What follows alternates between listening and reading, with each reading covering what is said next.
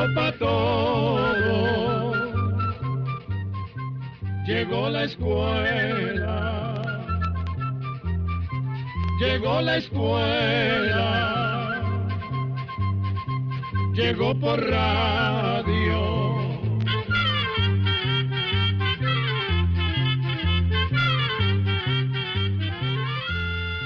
El Instituto Centroamericano de Extensión de la Cultura presenta su programa Oigamos la Respuesta.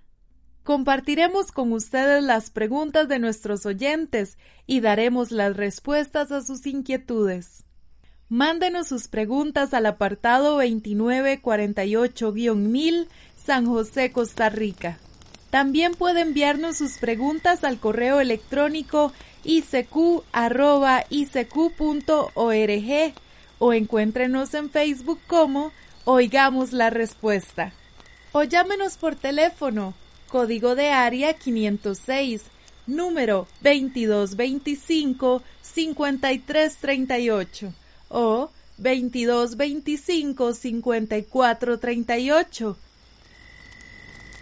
Cuando nos encontramos en un sitio alejado de la ciudad, Sentados en torno al calor de una hoguera, surgen vivencias, relatos e historias. Hoy les vamos a hablar acerca de los viajes de Marco Polo.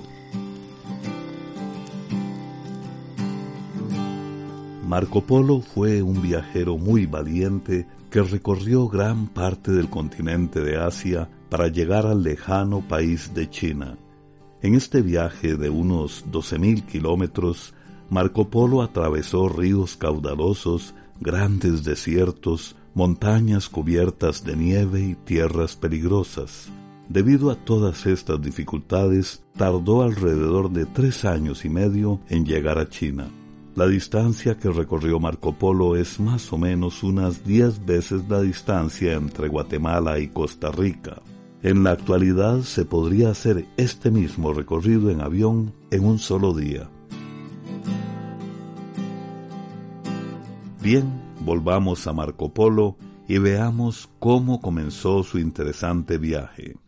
Marco Polo apenas tenía 17 años cuando salió de la ciudad de Venecia, situada en Italia, un país de Europa. Pertenecía a una familia de comerciantes venecianos muy ricos que se dedicaban al comercio de productos que traían de Oriente, tales como sedas, porcelanas, joyas y condimentos de toda clase. Todas esas cosas eran muy apreciadas en Europa, pues sólo se conseguían en países lejanos. En el año 1271, Nicolás, el padre de Marco Polo, y su hermano Mateo, tío de Marco Polo, emprendieron su segundo viaje a Oriente y llevaron a Marco con ellos. Los dos comerciantes ya habían estado antes en China, en su primer viaje, ellos habían llegado al reino del poderoso emperador mongol llamado Kublai Khan. El emperador estaba interesado en conocer las costumbres de la gente de Europa. También quería conocer la religión cristiana y por eso había pedido al Papa que le enviara cien hombres santos a predicar el Evangelio en su imperio. Además, el emperador deseaba que le consiguieran aceite de la lámpara del sepulcro de Jesús, que se consideraba como un remedio para el cuerpo y el alma. De manera que los viajeros se dirigieron primero a Tierra Santa para cumplir con el encargo del emperador y conseguir el bálsamo sagrado. De los cien hombres santos, sólo dos llegaron, pero muy pronto se devolvieron asustados por los peligros del camino. Después de dejar Tierra Santa, los comerciantes continuaron su viaje. Este fue como una gran aventura, pues había que atravesar tierras desconocidas donde vivían personas con costumbres diferentes. Además, en ese entonces no existían mapas de esas tierras ni caminos que indicaran cuál era la ruta más segura que debían seguir. Uno de los países donde llegaron primero fue Turquía, que está situado al sureste de Europa. Visitaron los bazares y las tiendas de la ciudad y quedaron maravillados con los tapices tan finos y las telas bordadas en oro que había en todas las tiendas. Los comerciantes las compraban a muy buen precio y las vendían en Europa con una muy buena ganancia.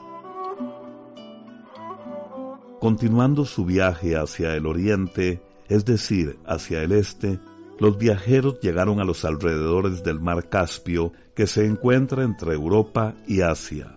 Allí, Marco Polo contó que había visto brotar del suelo un líquido negro parecido al aceite. Este líquido lo quemaban para alumbrar las habitaciones. También lo usaban para curar la sarna y las llagas de la piel. En realidad, este aceite era el petróleo, y Marco Polo fue el primer viajero en notar que el líquido brotaba del suelo. Los pueblos de esas regiones ya conocían el petróleo hacía mucho tiempo, pero necesitaron varios siglos más para que se llegara a usar como combustible en todo el mundo. Ahora hagamos una pausa musical para escuchar música de Turquía, el país del que precisamente hablamos. Que la disfruten.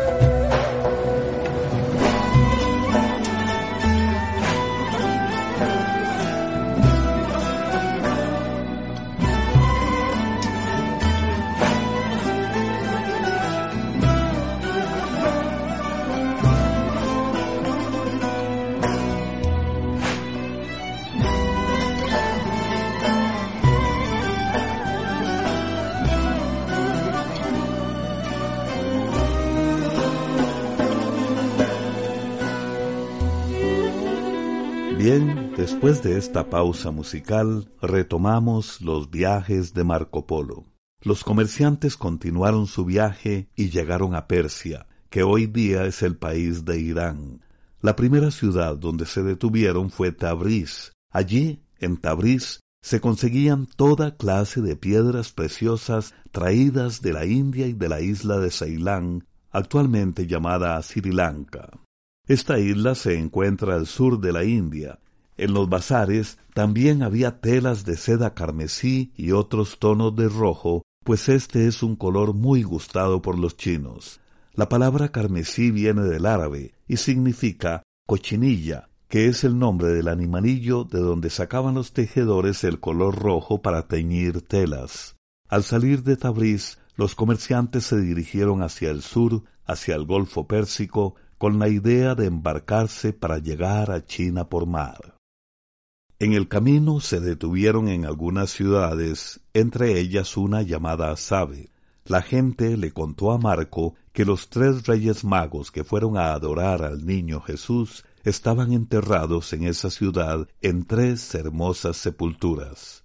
Según algunos estudiosos, los magos sí están enterrados ahí, pero nadie sabe dónde se encuentran sus tumbas.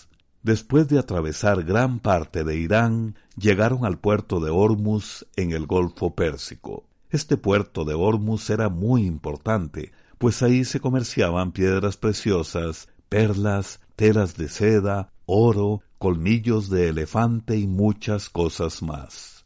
Del puerto salían embarcaciones rumbo a China y por eso los viajeros pensaron hacer lo mismo. Pero cuando examinaron las barcazas y vieron que los tablones del casco estaban cosidos simplemente con fibra de coco y con hilo fabricado con la corteza de árboles, pensaron que era muy peligroso navegar en ellas y decidieron continuar su viaje por tierra. Entonces cambiaron sus caballos por camellos, pues estos animales, los camellos, están más acostumbrados a los largos recorridos. También los viajeros prepararon comida para el camino, como pan, frutas secas, carne salada, queso duro y muchas pieles de cabra llenas de agua, pues en los pocos manantiales que había en el camino no se podía tomar el agua debido al mal sabor que tenía. La gente de esa región les contó a los viajeros sobre el llamado viento de los cien días que sopla al final del invierno. Decían que si el viento de los cien días atrapaba a los viajeros, estos se quedaban ciegos, pues levantaba tanta arena que los caminos desaparecían por días. En efecto, al llegar al desierto, los viajeros se vieron envueltos en una gran oscuridad, pero Marco creyó que era un maleficio de los ladrones para robarles y matarlos. Finalmente, cuando se calmó el viento, salieron del desierto y continuaron su viaje atravesando por altas montañas que siempre estaban cubiertas de nieve. Finalmente llegaron a lo que hoy día es Afganistán, Ahora avanzaban por un trecho de la antigua ruta de la seda. Esta ruta fue de gran importancia durante varios siglos, pues era el camino por el que viajaban los comerciantes que traían mercaderías de Europa y a la vez regresaban con sedas, especias y condimentos a Europa. También los monjes y los religiosos recorrían esta ruta predicando sus creencias religiosas como el budismo y otras más. Probablemente también el cristianismo llegó por ese medio a los países de Oriente. Y a propósito de Afganistán, ¿qué les parece si les presentamos algo de música de ese lejano país? Que la disfruten.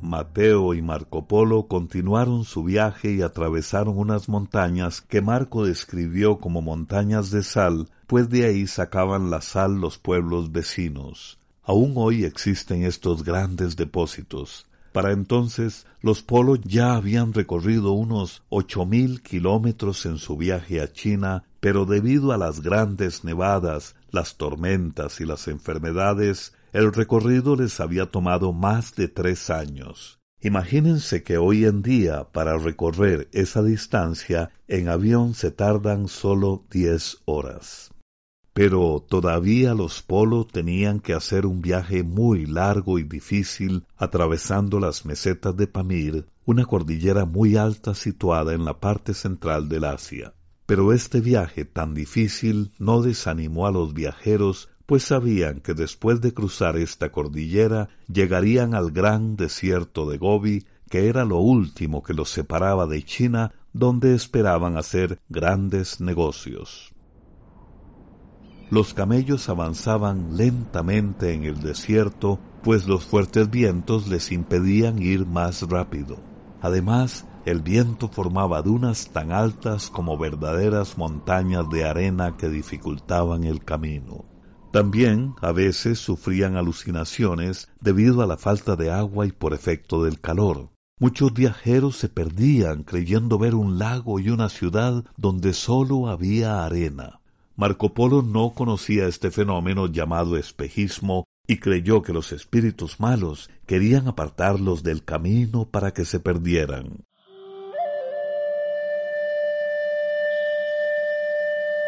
Para entonces los Polo estaban llegando a territorio chino donde vivía gente muy diferente como los mongoles, los turcos, los persas y otros más. Por todas partes se encontraron hermosos templos y monasterios dedicados a Buda y decorados con inmensas estatuas. Marco Polo sentía un gran respeto por la religión budista y fue el primero en describir los monasterios y templos de Asia.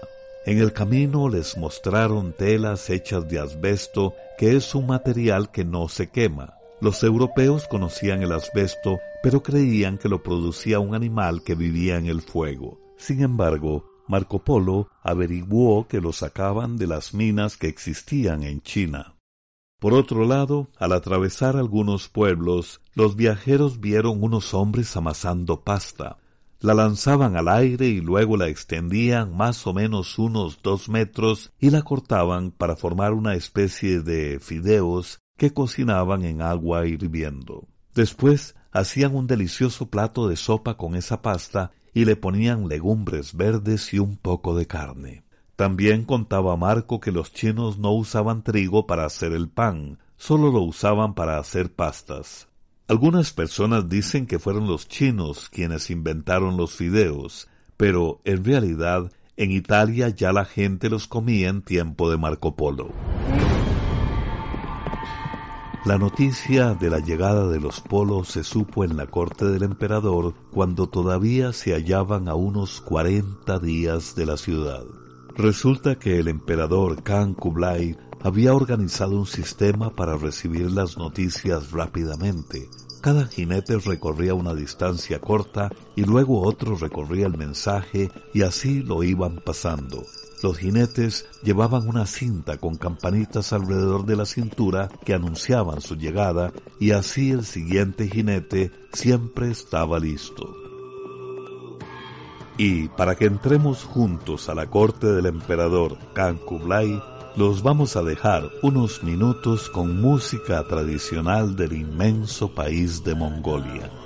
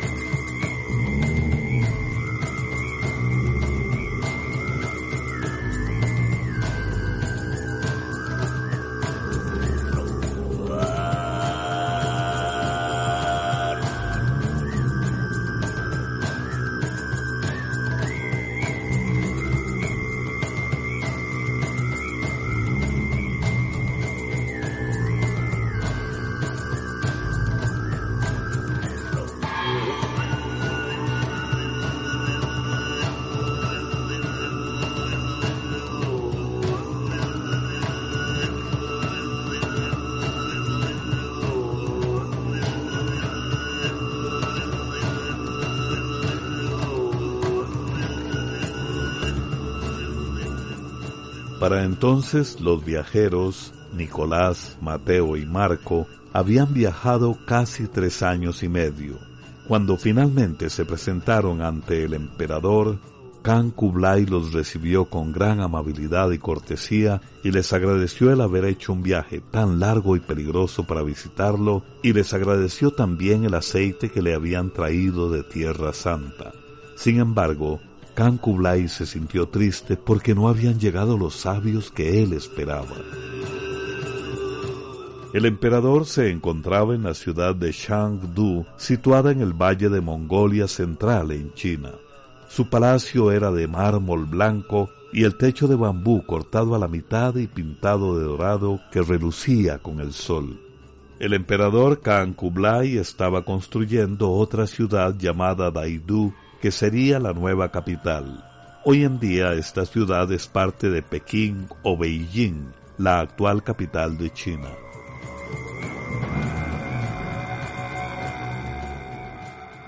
Marco Polo notó que calentaban las casas con carbón mineral y la gente tenía agua caliente y se podían bañar todos los días en su casa. En ese entonces el carbón mineral que sacaban de grandes minas no se conocía en Europa. También las costumbres de los habitantes les parecieron muy curiosas, pues la gente comía carne cruda de aves, carneros, serpientes, peces, bueyes y otros animales y las condimentaban con salsa de ajo, chile y soya. En los banquetes, mientras los invitados se sentaban a la mesa, los músicos tocaban las trompetas y los timbales para alejar a los malos espíritus. Los timbales son una especie de tambor originario de la India. Otra cosa que a Marco Polo le llamó mucho la atención fue el papel moneda o billetes que se usaban en China desde hacía muchos siglos y que en Europa no se conocían. Los billetes los hacían con la parte de adentro de la corteza del árbol de morera. La morían y la cortaban en pedazos de diferentes tamaños según el valor de cada billete. El emperador tenía su propia fábrica y cada billete llevaba su sello personal. Los billetes se imprimían usando la imprenta que los chinos habían inventado hacía tiempo. Una cosa curiosa es que ellos acostumbraban quemar el dinero viejo para honrar a los muertos. Esta costumbre aún existe en la actualidad. Durante su estadía en China, el emperador llegó a simpatizar mucho con Marco Polo, pues Marco Polo era un muchacho muy inteligente a quien le interesaba conocer a las personas y los diferentes lugares del país. Esto era muy útil para el emperador, por eso decidió nombrarlo su representante en varias ciudades. En una oportunidad, Marco Polo fue nombrado gobernador de una ciudad muy importante llamada Jiangzhou, al sur de China. El emperador necesitaba enviar gente de su confianza, pues recién había conquistado esa región que había pertenecido a un rey enemigo. Marco Polo permaneció durante tres años en esa ciudad que luego llegó a ser el centro del gobierno de la región. Aunque Marco Polo no hablaba el mandarín, que es el idioma más importante de China, conocía bien el mongol, el persa y probablemente el turco. Esto era muy útil para Marco Polo en su trabajo, pues la mayoría de los trabajadores venían de países donde se hablaban esos idiomas. Marco Polo pasó más de 17 años viajando y conociendo toda China. Visitó principalmente el este del país, donde se encontraban las ciudades más ricas de esos tiempos. Ahí el comercio estaba muy organizado. Los mercaderes podían comprar las telas más finas y las porcelanas más hermosas por muy poco dinero, pues había mucha producción. Toda la mercadería la transportaban en grandes barcazas que navegaban por un canal de unos 1.600 kilómetros de largo que unía las grandes ciudades. También los grandes ríos de todo el país servían de comunicación entre los pueblos. Según nos cuenta Marco Polo, las personas desembarcaban frente a la puerta principal de la muralla que rodeaba las ciudades. Un camino llevaba al centro y a lo largo de las aceras se veía la gente sentada alrededor de los fogones o braseros cocinando una sabrosa sopa. También había grupos de ancianos que se entretenían jugando ajedrez chino, alumbrados por faroles que daban una luz amarillenta. Justo ahora que el fuego de nuestra hoguera se consume, vamos a dejar a Marco Polo en la ciudad de Yangzhou, en China, y volveremos pronto para contarles cómo logró finalmente regresar a su patria. La próxima semana les contaremos la segunda parte de esta fascinante historia. Muchas gracias por su amable atención.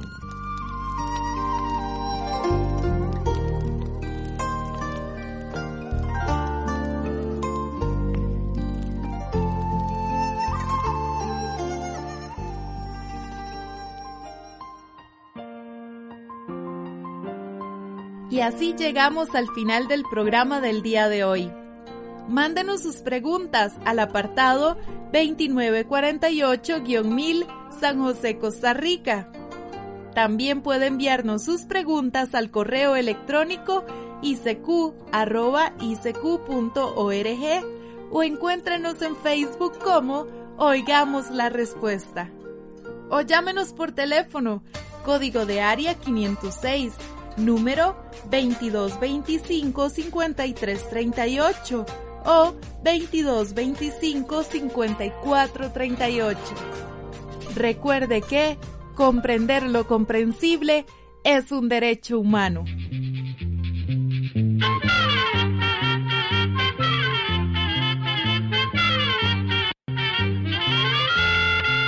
Llegó el momento de despedirnos. Se va a la escuela, se va cantando